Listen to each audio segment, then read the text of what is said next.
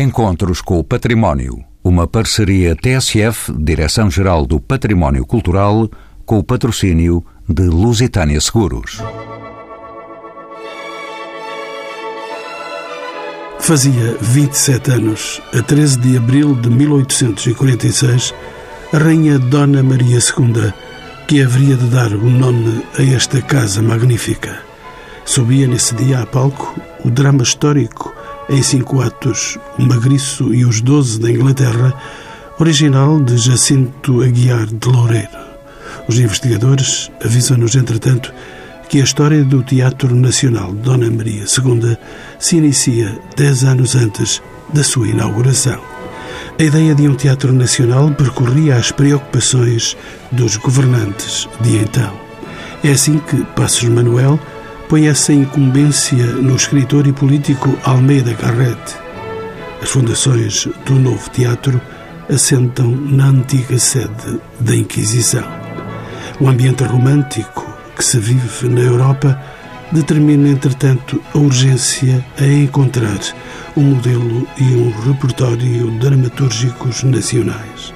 Em 1964, um violento incêndio reduzia a cinzas uma das mais brilhantes salas de espetáculos do país. Em estilo neoclássico, o teatro reabriu portas em 1978. Em 2004, o Teatro Nacional Dona Maria II foi transformado em Sociedade Anónima de Capitais Públicos. Em 2007, foi integrado no sector empresarial do Estado.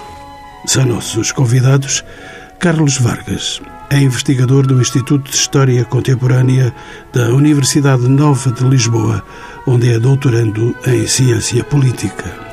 Licenciado em Línguas e Literaturas Clássicas e engenheiro de máquinas pelo Instituto Militar dos Pupilos do Exército, foi presidente do Conselho de Administração do Teatro Nacional e subdiretor da Companhia Nacional de Bailado.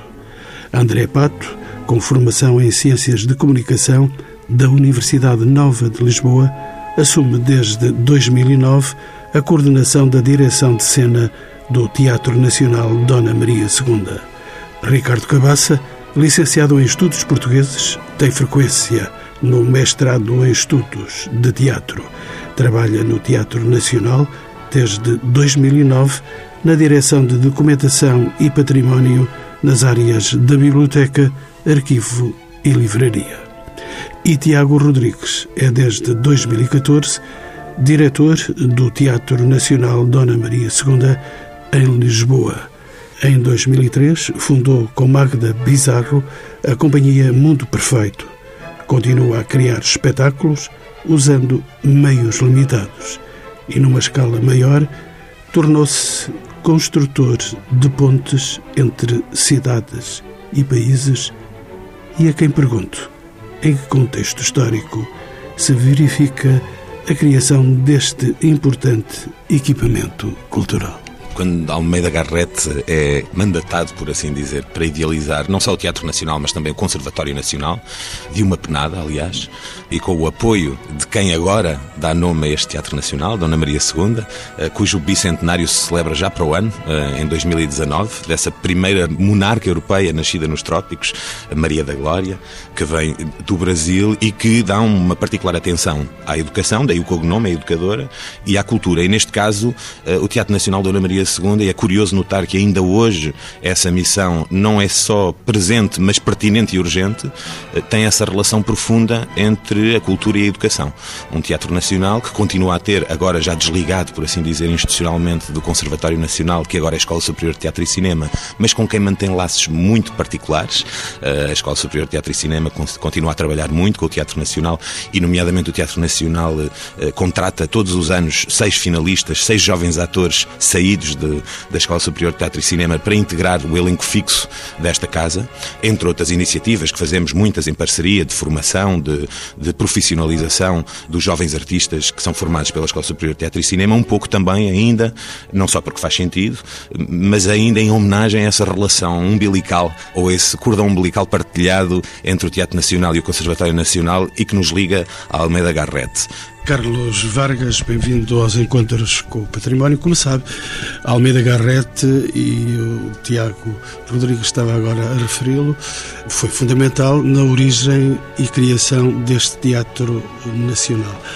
Em pleno contexto romântico, qual foi o papel de facto, deste dramaturgo e político, não só para o Teatro Dona Maria II, como para a política cultural do país. À época, a Europa era atravessada por correntes nacionalistas muito intensas que tinham na língua eh, a expressão mais evidente desse novo pretexto político para a afirmação do poder.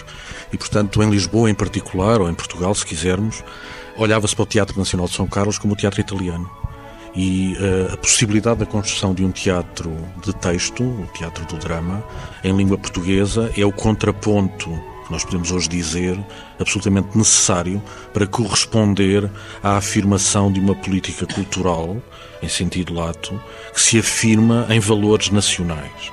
E, portanto, a possibilidade de dar a expressão ao texto em português é o pretexto, de resto envolvido em imensa polémica, porque rapidamente muitos vão dizer que o Estado não tem nada, a coroa não tem nada que estar a impor eh, aos lisboetas. Que teatro é que vão ver, porque há teatros a funcionar em Lisboa, obviamente, e, até com certa ironia, quando o Teatro Nacional vai abrir, e, e na verdade ele vai abrir em 45 para o aniversário do, do Dom Fernando, nessa altura já rei, ele vai abrir com drama francês traduzido em português. E, portanto, durante muito tempo, o que nós estamos a assistir aqui é Alexandre Dumas e não propriamente a texto em português, porque o próprio Garrett, desgraçadamente, vai ter muita dificuldade em encontrar nos sucessivos concursos que vai promover no Conservatório Nacional textos que depois sejam levados à cena e ele próprio depois se vai encarregar também de os, de os escrever. É um tempo fulgurante, transformação política e, portanto, também aí a possibilidade de nascer um teatro de raiz é uma espécie de milagre português. Tiago Rodrigues é do seu certeiro conhecimento que o repertório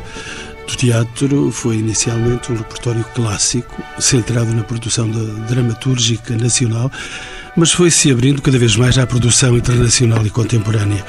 De que forma evoluiu o repertório, nomeadamente após o 25 de Abril? Quais são hoje as diretrizes que presidem a sua programação?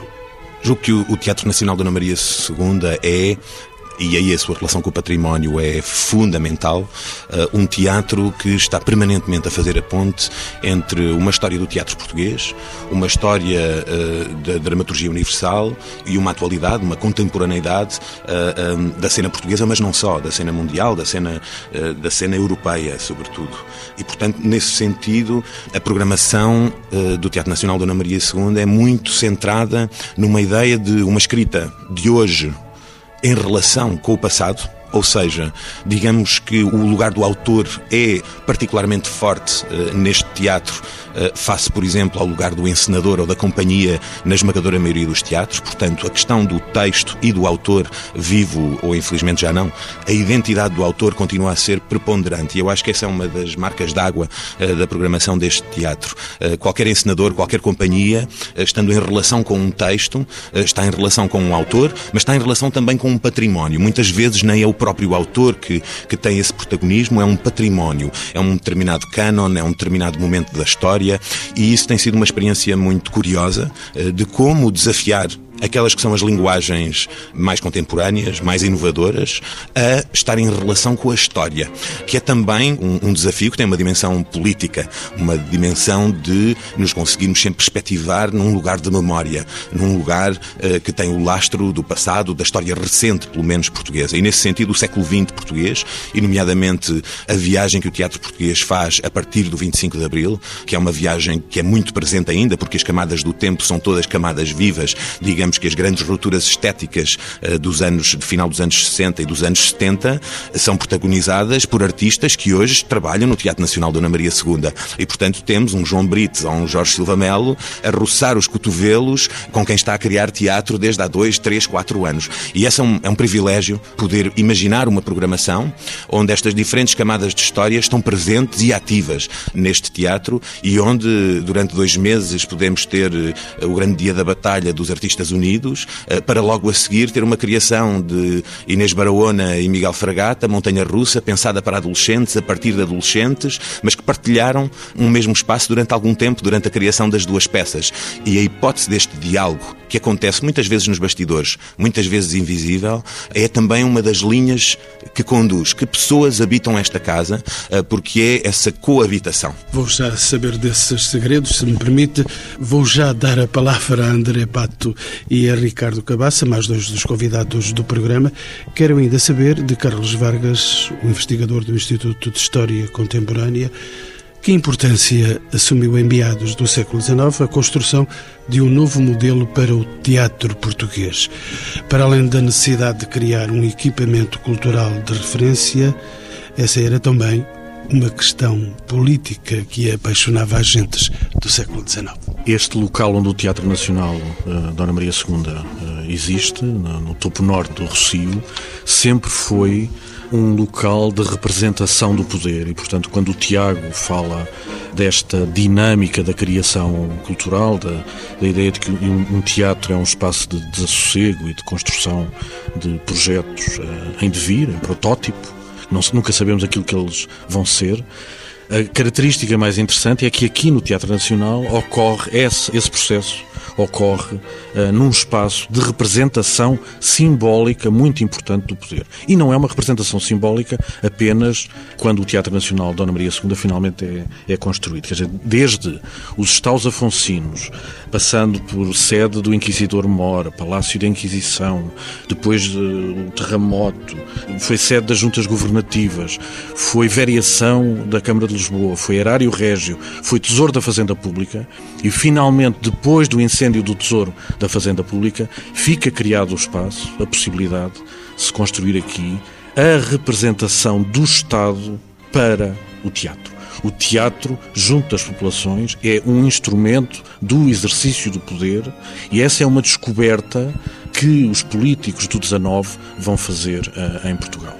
Carlos Vargas, temos ainda aí a escolha do italiano Fortunato Lodi para o projeto do novo teatro, uma decisão que não foi isenta de críticas. Que razões levaram, na altura, a opção por este arquiteto italiano, Fortunato Lodi?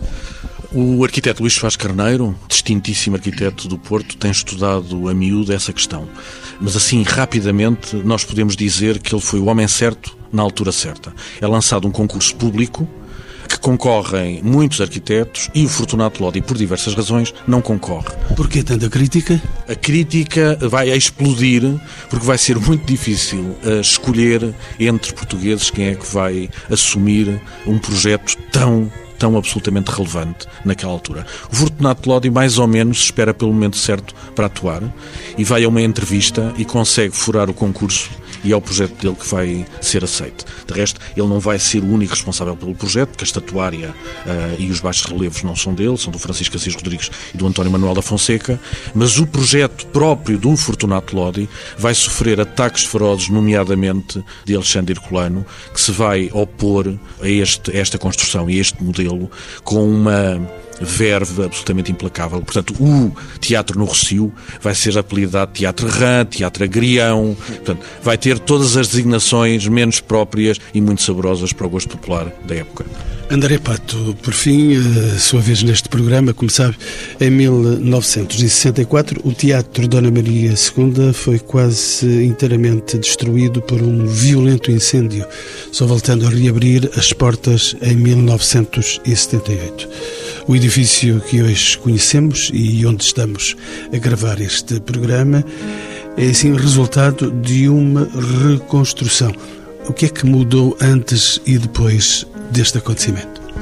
Na realidade, eu tenho o privilégio de ainda ser bastante novo, portanto, eu nasci em 74 e em, em 78 tinha 4 anos, portanto, eu tenho uh, as memórias do, do, Teatro Nacional já reconstruído, mas tenho algum conhecimento das coisas que mudaram e que continuaram a mudar depois de 78 o Teatro Nacional manteve-se dinâmico na, também na sua própria arquitetura e na utilização dos espaços e a própria cultura do teatro, as novas profissões aliadas ao teatro, obrigaram a grandes adaptações, umas uh, que ainda permanecem e outras não tanto. Portanto, nós em 78 e mesmo antes disso, antes do incêndio, os uh, escritórios, os, uh, os ofícios do teatro eram bastante diferentes dos que são agora.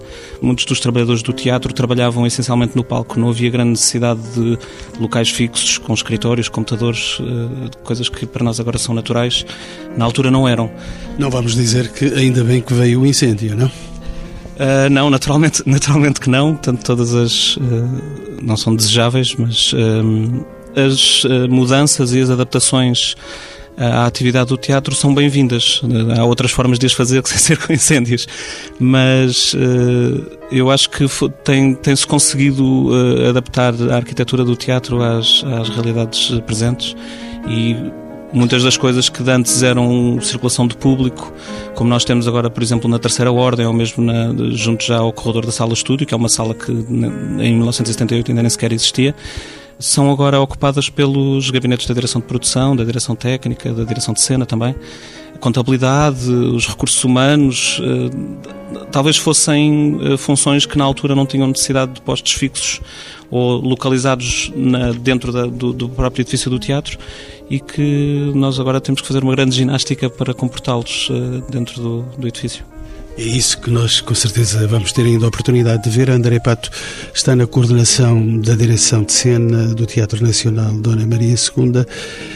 Diga-me, em termos funcionais e estéticos, quais são as especificidades do Teatro Dona Maria II? A reconstrução, depois do incêndio de 1964, de que estávamos a falar, trouxe algumas novidades na organização dos espaços e na utilização de novas tecnologias. Bom, o conhecimento que tenho da, da arquitetura técnica do, do Teatro Nacional, tanto ele utiliza. Uh, ainda hoje nós temos feito bastante digressão e vamos, vamos estar num teatro em Braunschweig que tem uma arquitetura técnica muito parecida com a, a caixa de palco, é muito parecida com a nossa, portanto uh, é curioso que nós uh, vamos lá fazer o sopro e é uma engenharia de, tanto dos anos 70, austríaca, de uma empresa, não quero cometer um engano, mas penso que se chama Wagner Biro, que foi transportada para a, a, reconstrução do Teatro Nacional e, portanto, é, essa, é esse o, o que nós encontramos ainda hoje. Portanto, a mecânica de cena, o palco rotativo, as plataformas que vão desde o palco ao subpalco e ao piso zero,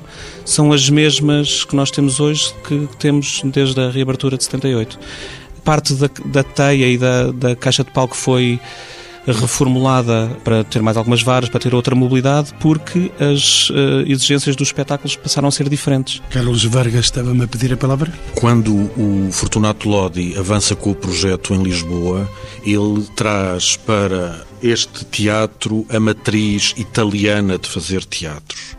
De resto, nós referimos este tipo de construção como um teatro à italiana, uma sala que basicamente se desenvolve em elipse e que entre aquilo que era a tribuna real e depois a, a frente do palco, o que nós chamamos o proscénio, são os dois topos da elipse e aí nesses dois lugares estão criadas as condições acústicas ideais para que o ator se faça, se faça ouvir. Uma sala de teatro também era um espaço de sociabilização e, portanto, desenvolvido assim em elipse, os camarotes permitiam, para além de se ver o palco, que era apenas um detalhe na circulação destes espaços, permitiam que as pessoas se vissem uh, frente a frente nos seus respectivos camarotes e em altura, numa espécie de representação simbólica da sociedade uh, estratificada.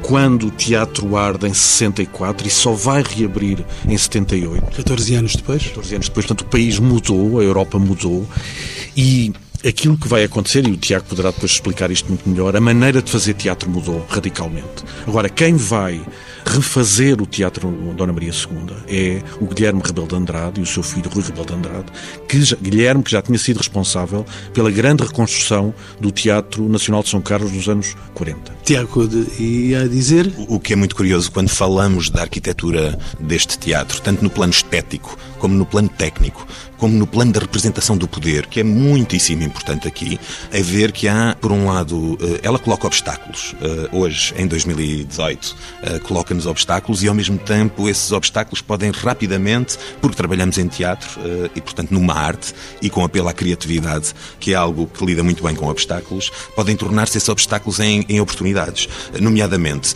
hoje um teatro à italiana, como é a Sala Garrett, e daí eh, reconhecer completamente a necessidade de já há décadas ter criado uma pequena sala-estúdio, eh, sala experimental agora, Sala Amélia Rei Colasso Robles Monteiro, onde eh, criadores, eh, companhias, artistas, cuja estética, sobretudo a partir dos anos 70, 80, já não correspondia a um teatro à italiana, já não encaixava naquela arquitetura, permitia-lhes uma prática, sobretudo a novos artistas, eh, uma prática distinta, uma menor escala, permitia ao Teatro Nacional Dona Maria II trabalhar eh, também com linguagens eh, do seu tempo que não estavam propriamente adequadas a uma sala como a Sala Garrett. Hoje isso ainda se verifica. O que é muito curioso é que quando um artista que não está habituado a um teatro à italiana, a uma grande sala, com os veludos, com os dourados, tem acesso a essa sala, com o rotativo, com as possibilidades técnicas que essa sala tem, ele faz uma descoberta e faz uma descoberta que também é política, não é só artística, que é pelo lado técnico, que é eu posso apropriar-me destas ferramentas que não me pertenciam historicamente. E isso acontece também, curiosamente, com o público. Daí tentarmos, desde há uns anos para cá, trabalhar muito com uma linha de programação que foge às salas, que trabalha também com a sala de cenografia, com espetáculos de circuito pelo teatro, que dão a conhecer ao público o teatro de outra forma, e também com uh, ciclos de programação que permitem ao público entrar neste edifício, este edifício que está no centro do centro do centro do centro do país, uh, está no centro da capital, que por sua vez está no centro do país, uh, entrar neste edifício com estes mármores, com esta imponência, com bustos, com estatuetas, com veludos, com talha dourada, com lustres, e ao entrar, através da programação, através da experiência de fruição artística, sair daqui com a noção de que é coproprietário deste espaço público. Ricardo Cabasso, vou já bater-lhe à porta. Entretanto, peço-lhe um pouco mais de paciência para saber do Carlos Vargas. Ele é também o investigador de história aqui. Como sabe, Carlos Vargas é a história que nos diz que foram várias as companhias e diretores que assumiram a gestão do teatro durante os 170 anos da sua história. Nomes como a Companhia Ricolasso Robles Monteiro, ainda hoje ecoam na memória de muitos portugueses. Quais foram, no passado, os momentos momentos mais marcantes na condução deste teatro? Apenas alguns momentos. Apenas alguns momentos. A, a, a história, de facto, do, do Dona Maria é, é fulgurante e cheia de episódios uh, assinaláveis. De resto, apesar do teatro ter inaugurado em 1845, 46, como quisermos, logo em 1850 há um enorme debate público na imprensa sobre a situação absolutamente degradante em que o próprio edifício já se encontrava. Portanto, reparem, cinco anos depois, o edifício está em circunstâncias absolutamente lamentáveis e o processo de decadência do edifício vai se acentuando, o que faz que sucessivas companhias que vão explorando o teatro saiam do teatro numa circunstância sempre mais ou menos lamentável. E a grande companhia que vai de facto afirmar-se já no século XX é a, a grande companhia da Amélia Recolasso Robles Monteiro, que consegue uma concessão do Estado em 1929, uh, eh, mas que a primeira coisa que tem que fazer é um investimento de tal maneira violento na reconstrução do edifício, aquilo que na altura a imprensa chama a reintegração do Teatro Nacional, que vai fazer que o governo uh, de Salazar uh, decida, após as obras, devolver algum desse dinheiro à própria companhia, porque ela, só por ter feito este, este investimento no edifício, que estava num estado de decadência tão grande, a própria companhia, quando começa a exploração artística do teatro, já está falida, ou em estado de pré-falência. Tiago Rodrigues, o diretor desta magnífica casa, repego para saber se, havendo várias outras companhias dedicadas à produção de peças mais contemporâneas ou experimentais, ainda há hoje lugar para a inovação e alguma rebeldia. Não escondo a certeza da palavra, e alguma rebeldia no Teatro Nacional. Ou trata-se, pelo contrário, de um repertório assumidamente mais clássico? Não sei se os ventos sopram desse modo. Eu não oponho um, um repertório clássico à rebeldia. Começo já com a Antígona e com o Sófocles. Se quisermos falar de rebeldia, não há rebeldia mais fundamental do que a de um dos maiores clássicos uh, do teatro. Portanto, não faço essa divisão. Eu julgo que alguns dos maiores gestos de inovação, e a história do teatro diz-nos isso, são interpretações de repertório, são interpretações de memória. Se o Shakespeare faz um António Cleópatra que talvez não seja o maior hit das suas tragédias, usa a palavra inglesa não por um inglesismo de internet, mas como homenagem ao Shakespeare, eh, que também ele inventou palavras e neologismos, e nomes, inclusive, de pessoas. Ah, mas Talvez o António Cleópatra não seja o maior sucesso, a maior das tragédias de Shakespeare, mas é uma das mais inovadoras, sendo que é completamente decalcada de Plutarco e das vidas paralelas. Portanto, a história do teatro e a inovação no teatro faz-se à custa dessas palavras dos mortos, dessa memória, desse conhecimento, muitas vezes enciclopédico, uh, daquilo que foi escrito antes de nós. Sendo o Teatro Nacional Dona Maria um teatro da palavra, eminentemente, não poderá pensar a inovação senão em relação com o passado e em relação com o clássico. E é isso isso que as muitas dezenas de inéditos portugueses que montamos todos os anos uh, nos contam. É isso que as muitas encenações, algumas delas absolutamente inovadoras, de textos clássicos que apresentamos, uh, nos contam. É isso também que a programação eh, internacional, a programação para a infância e juventude, a relação com as muitas centenas de escolas com que trabalhamos todos os anos, nos contam que é a inovação não é uma dissociação da memória, não implica soltar o lastro uh, do tempo, pelo contrário Implica termos cada vez mais lastro para podermos inovar. O Teatro Nacional Dona Maria II tem essa obrigação de ser, por um lado, espelho plural e diverso, transgeracional, de todo o país e de todo o teatro que se faz no país, mas ao mesmo tempo também motor, agente provocador, com a dose de rebeldia que um agente provocador ou um motor dinâmico de um setor como o da criação de teatro deve ser. E, portanto, temos a obrigação, sobretudo, eh, de estar com os provocadores, com os catalisadores de novas ideias e, e, de sermos capazes de aceitar que, como aconteceu com a Gaivota em São Petersburgo, há estreias que são absolutos fracassos, mas que são catalisadores, interruptores, para que possamos eh, acender uma lâmpada para as próximas décadas. E, portanto, é, é muito importante que um teatro nacional, compreendendo que está a prestar serviço público e, portanto, compreendendo que está a tornar acessível a cultura portuguesa e, portanto, compreendendo, por exemplo, neste ano de 2018, em que se celebram os 120 anos da Amélia Rei Colasso, tem a obrigação de eh, devolver um olhar distinto uh, a este ícone do teatro português, uh, olhá-la, redescobri-la, permitir ao público reencontrá-la e, portanto, dizer que a Amélia Rei Colasso não é só essa grande figura do teatro português lapidar, que a maior parte dos portugueses conhecem, mas é também uma mulher de uma coragem imensa, uma artista absolutamente pioneira e, portanto, dar o nome da Amélia Rei Colasso, por exemplo, a uma bolsa para novos criadores, que foi o que fizemos, e, portanto, dizer Amélia Rei Colasso, essa grande figura do teatro português, que agora celebra 120 anos, não é um peso morto da nossa cultura, pelo contrário, é um ícone de rejuvenescimento da nossa cultura e, portanto, dará nome àquilo que vai ser talvez o espetáculo mais arriscado da próxima temporada, porque é um primeiro espetáculo uh, de um coletivo de encenadores que ganhou esta bolsa de criação. Para mim, este é um exemplo de um jogo que vamos fazendo, que é este jogo de pôr o passado em diálogo com o presente para poder perspectivar o futuro. E por que não, senhor diretor do Teatro Nacional Dona Maria II, não faço teatro se disser que peço desculpa ao Ricardo Cabasso por tanta demora e tanta paciência. Encontro por fim, de facto, um lugar para ele, para o colocar nesta tertúlia, ele que é um dos decisivos trabalhadores desta casa, Ricardo Cabasso. Todos sabemos que o Teatro Dona Maria II tem como prioridade abrir o teatro à comunidade, levando atividades culturais e artísticas a todas as camadas da população. De que forma, e esta é a pergunta, de que forma é que se persegue e concretiza este objetivo? Em primeiro lugar, Ricardo Cabaça e não Cabaço, Cabaça. Eu vou ter, vou, vou ter que pôr a cabaça no sítio. Uh, bom, nós temos a, a, Direção de Documentação e Património mais recente do teatro, foi criada em 2010 e tem algumas valências que são precisamente essas que são abertas ao público, que é a biblioteca, a biblioteca arquivo, a livraria e também, de uma outra forma, a bolsa de voluntariado. Começando pela biblioteca, nós temos a biblioteca e o arquivo. A biblioteca é um espaço de uh, aberto ao público de, para consultar livros, textos cénicos, fotografias, vídeos, programas de espetáculos, como também temos um arquivo onde temos coleções muito importantes, como é o caso da coleção de cartazes. Temos cartazes desde o século XIX, de espetáculos que passaram pelo Teatro Nacional.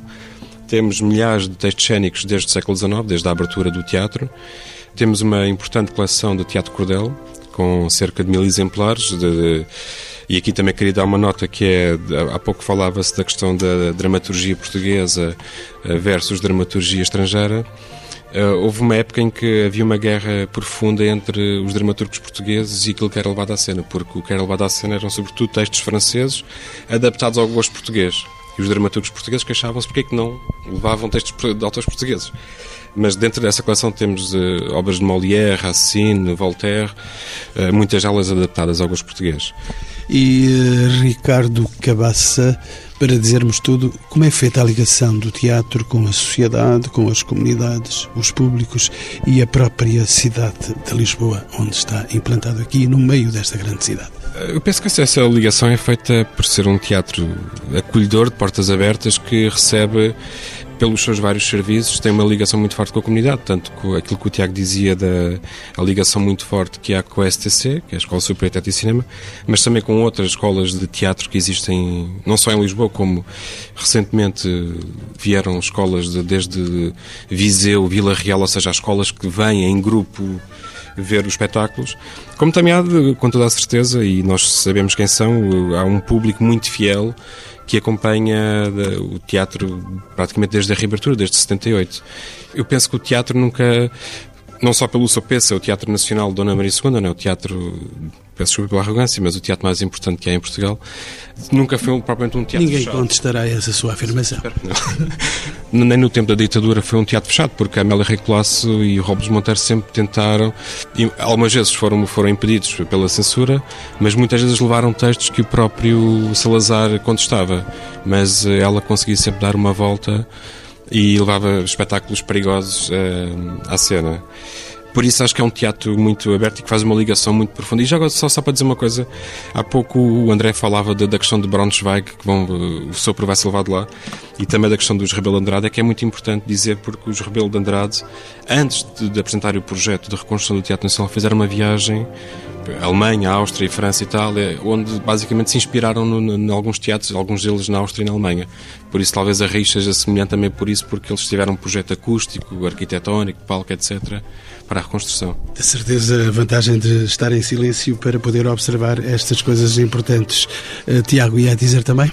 Na questão da relação com o património, há uma, há uma, particularidade do nosso trabalho que acho que é bastante singular do Teatro Nacional Dona Maria II, que tem a ver com o nosso projeto editorial e expositivo, uh, da qual o Ricardo até poderia eventualmente falar mais em detalhe, mas uh, que se prende, por exemplo, com o facto de, no incêndio de 64, se ter perdido a maior parte do acervo cenográfico, de figurinos, etc., histórico, mas ter sido salvo in extremis, durante o próprio incêndio, a maior parte do acervo documental. Isso permite-nos hoje por exemplo, ter um projeto editorial muito assente uh, na divulgação desse próprio acervo, do Teatro de Cordel, que o Ricardo Cabaça já mencionou, mas, por exemplo, uma grande exposição que esteve patente um ano e meio e que deu também um belíssimo catálogo do teatro em cartaz, com cartazes desde 1853, o mais antigo, esteve exposto até cartazes de 2015, 16, a época em que inauguramos a exposição, mas também edições, uh, como aliás, de partituras do nosso acervo e outras edições com as quais estamos bastante entusiasmados, uh, nomeadamente uma muito particular, porque é uma colaboração do Teatro Nacional uh, com outras entidades, Imprensa Nacional da Casa da Moeda, Teatro Nacional São João e o Centro de Estudos de Teatro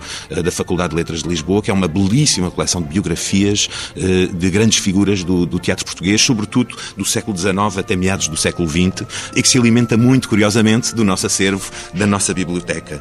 Temos um projeto editorial que não só edita teatro, textos de teatro, mas que edita muitos estudos sobre o património e sobre a história do teatro. Aliás, uma edição em breve do Carlos Vargas, precisamente sobre a arquitetura eh, do Teatro Nacional Dona Maria II e que é uma ferramenta fundamental de reflexão, eh, às vezes mais académica, às vezes mais acessível, sobre aquilo que é a história deste teatro e do teatro português. Ricardo, quer eh, responder à insinuação, sugestão do Tiago há pouco? Sim, na verdade nós neste momento somos talvez o, a editora que publica mais teatro em Portugal, talvez a, em paralelo com os Artistas Unidos, com os livrinhos de teatro em parceria com a Cotovia.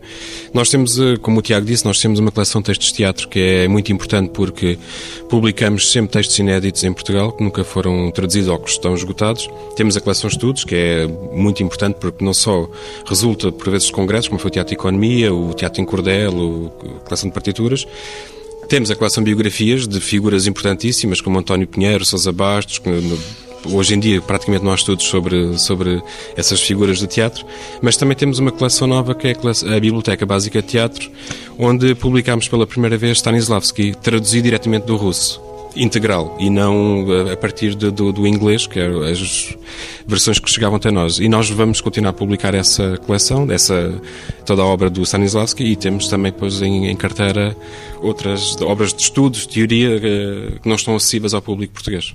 Carlos Vargas, então?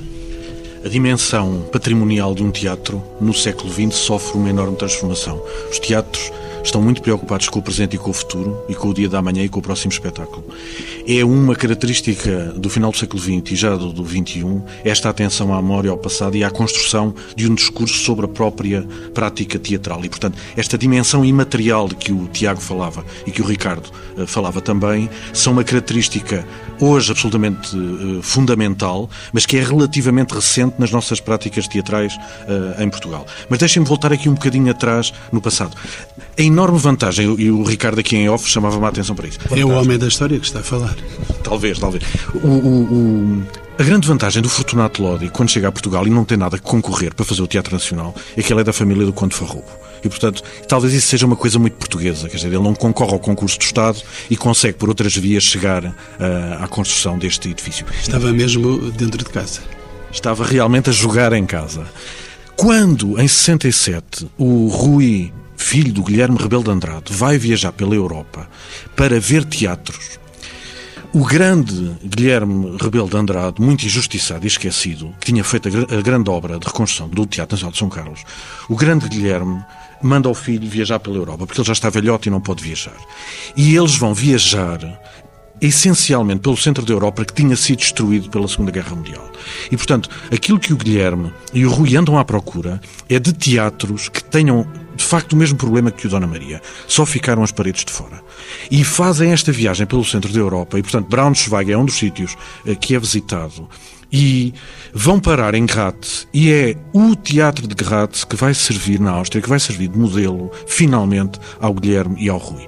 E quando o teatro é reconstruído, é entregue à grande empresa Wagner Biró a construção da maquinaria de cena do palco do teatro. Como o teatro não tem, por força dessa espécie de caixa de sapatos que não tem espaço para os lados para fazer bastidores, uma vez que não é possível fazer bastidores para os lados, vamos enfiar para baixo, no menos 2, menos 3, menos 4, lá para baixo, vamos criar o espaço necessário. E, portanto, o palco é um gigantesco elevador mecânico que leva toda a cena, todos os cenários lá para baixo. Quando em 78 o teatro reabre, esta maneira espetacular de fazer teatro, que é tecnologia de ponta em meados do século XX, talvez já não faça tanta falta para aquela maneira de fazer teatro. E esse é um dos paradoxos do Teatro Nacional da Maria II. É tecnologia de ponta num tempo em que já não é isso que os fazedores de teatro querem. Não é fácil lidar com homens da palavra, homens do teatro. Tinha dito durante esta nossa conversa que abordaria aí alguns segredos. Quem não gosta de conhecer segredos. E se eu perguntasse ao André Pato desses segredos que nunca são vistos por ninguém, pelos espectadores, é um outro mundo paralelo sem o qual não há espetáculo. Como é que são os bastidores?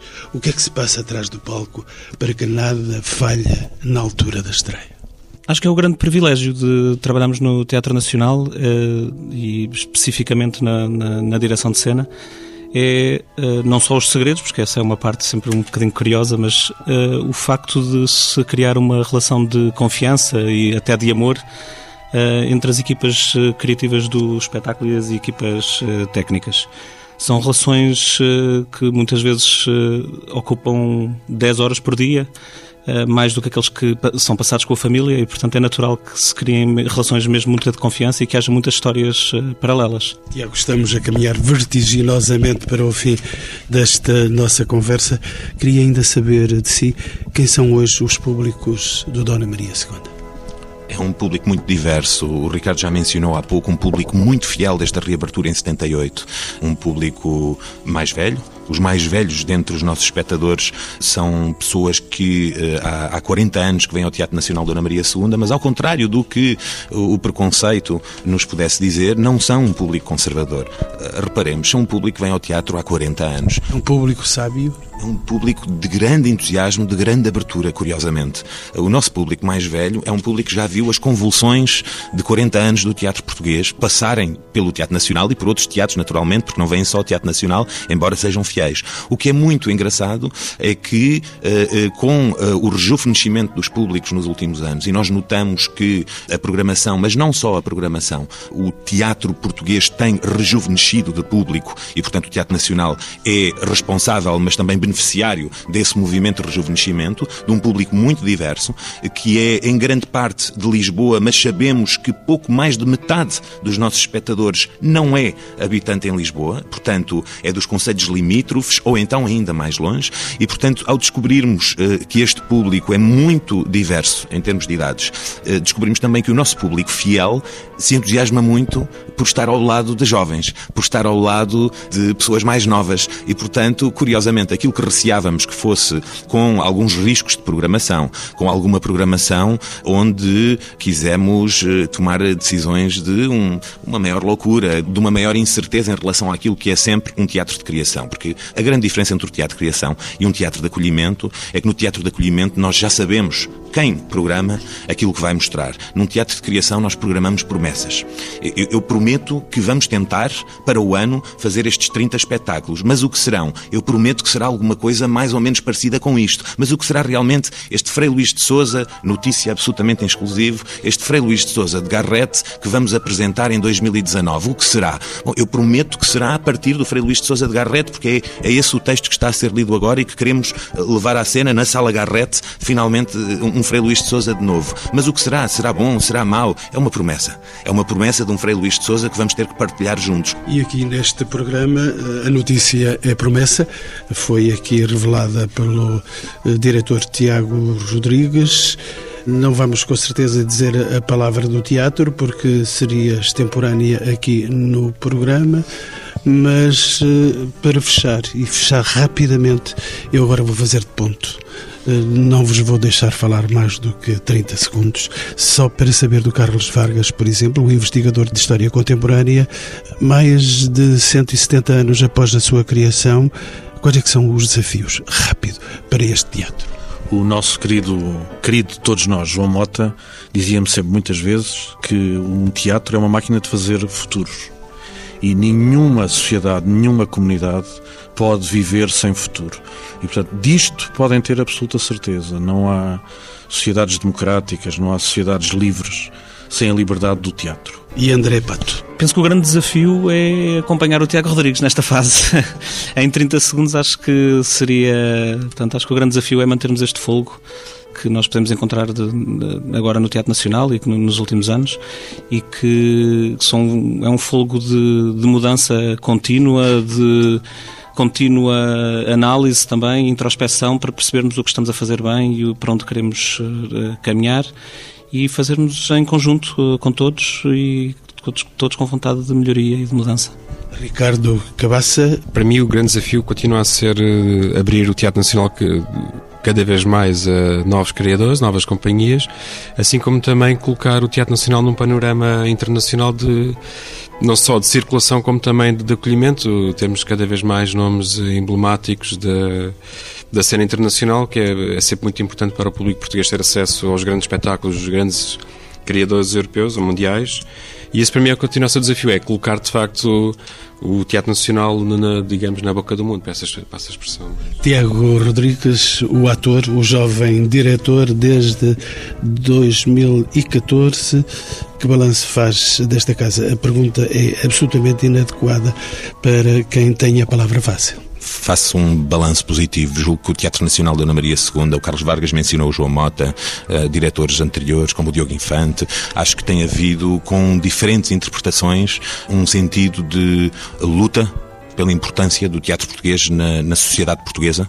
É muito daquilo que tem sido estes 40 anos, estas quatro décadas, de, desde 1978, com interpretações diferentes, uma noção de que o Teatro Nacional da Ana Maria II é, é uma casa que se bate pelo teatro português e quando se bate pelo teatro português, sim, pelos artistas, sim, pelos profissionais, mas sobretudo pelo público. Se tivesse que pensar num desafio, o grande desafio do Teatro Nacional para o futuro é, obviamente, manter a qualidade eh, do trabalho apresentado, manter a esperança da afirmação deste teatro como um centro de criação europeu e mundial que se afirma no mundo e que se afirma na junta de freguesia, mas, acima de tudo, a democratização do acesso a esta casa.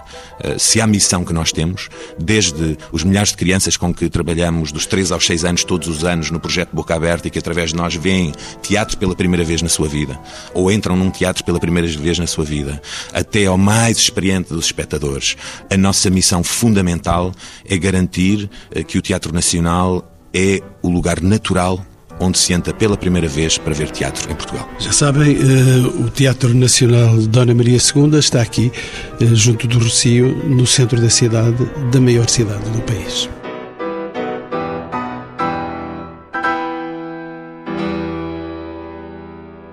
Encontros com o Património. Uma parceria TSF, Direção-Geral do Património Cultural, com o patrocínio de Lusitânia Seguros.